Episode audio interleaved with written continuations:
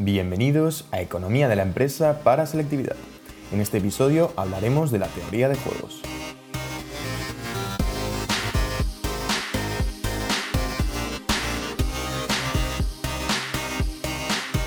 Antes de empezar, os recuerdo que podéis encontrar los apuntes escritos completos de la asignatura en la página web economiaparaselectividad.com.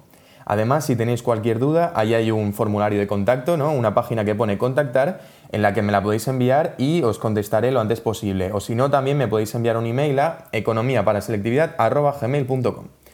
Bueno, ahora ya vamos a empezar hablando de la teoría de juegos. La teoría de juegos está en el temario de la asignatura Introducción a la, microeconomía, que es una asignatura que se suele hacer en primero de carrera, ya sea de A, de economía o todo este tipo de, de carreras, pero bueno, es algo que os puede ser muy útil, además es muy interesante y también puede demostrar vuestro conocimiento en selectividad, que siempre es algo positivo. Entonces, ¿qué es exactamente la teoría de juegos? Pues la teoría de juegos es una rama de la ciencia que estudia las decisiones que toman las personas en condiciones de interacción, de interacción social. Es decir, toda la serie de expectativas, de decisiones y de acciones que están conectadas y que se dan cuando dos o más personas interactúan.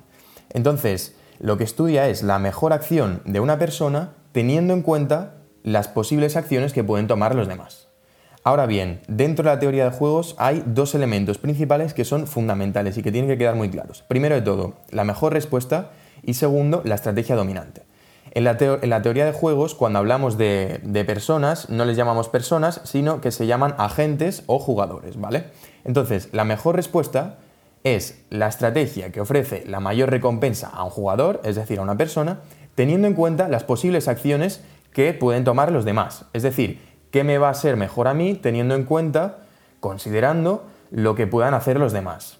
En cambio, la estrategia dominante, que era el segundo elemento, ofrece la mayor recompensa independientemente, es decir, me da igual lo que coja el otro jugador, la otra persona. Siempre me va a reportar el mayor beneficio. Entonces tenemos por un lado mejor respuesta que considera lo que harán los demás y por otro lado la estrategia dominante que no tiene en cuenta lo que harán los demás y que siempre me dará el mayor beneficio. Entonces ahora os voy a presentar una situación que es bastante conocida, se llama el dilema del prisionero, en la que interactúan eh, estos dos elementos, las estrategias dominantes y la mejor respuesta. Bueno, ¿qué es esto del dilema del prisionero? Pues bien, os tenéis que imaginar que hay dos personas, dos jugadores, dos agentes que han sido detenidos. Entonces, cada uno tiene dos opciones, confesar o no confesar. Han sido detenidos por un delito. Si uno confiesa y el otro no, el que ha confesado quedará libre y el otro se tendrá que quedar en la cárcel por 10 años. En cambio, si los dos confiesan, se tendrán que quedar cada uno 5 años en la cárcel. Y la última opción es que ninguno de los dos confiese y entonces solo se quedarán dos años en la cárcel. Vale. Si lo pensáis, ¿cuál es la mejor opción? Pues que ninguno de los dos confiese y entonces los dos se tendrán que quedar dos años, que es la condena mínima. Pero ¿qué pasa? Que esta no va a ser la opción resultante. ¿Por qué?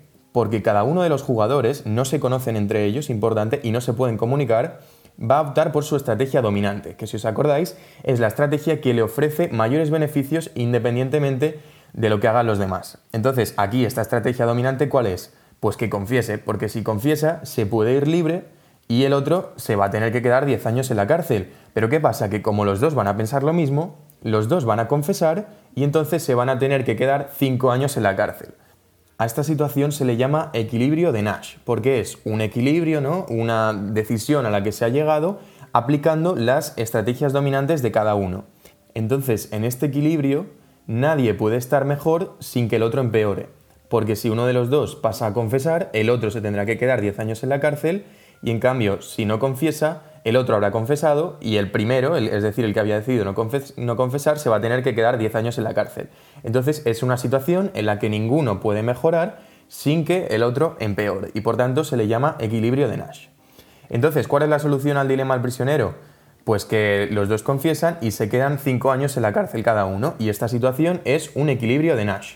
Pero ¿qué pasa? Que a veces, como se demuestra con, este ejemplo, con el dilema del prisionero, el hecho de que cada jugador utilice su estrategia dominante lleva a una ineficiencia, porque lo habéis visto, ¿no? Que eh, el hecho de que se queden los dos cinco años en la cárcel es una situación ineficiente porque tienen la opción de que se queden solo dos años cada uno si ninguno de los dos confiesa.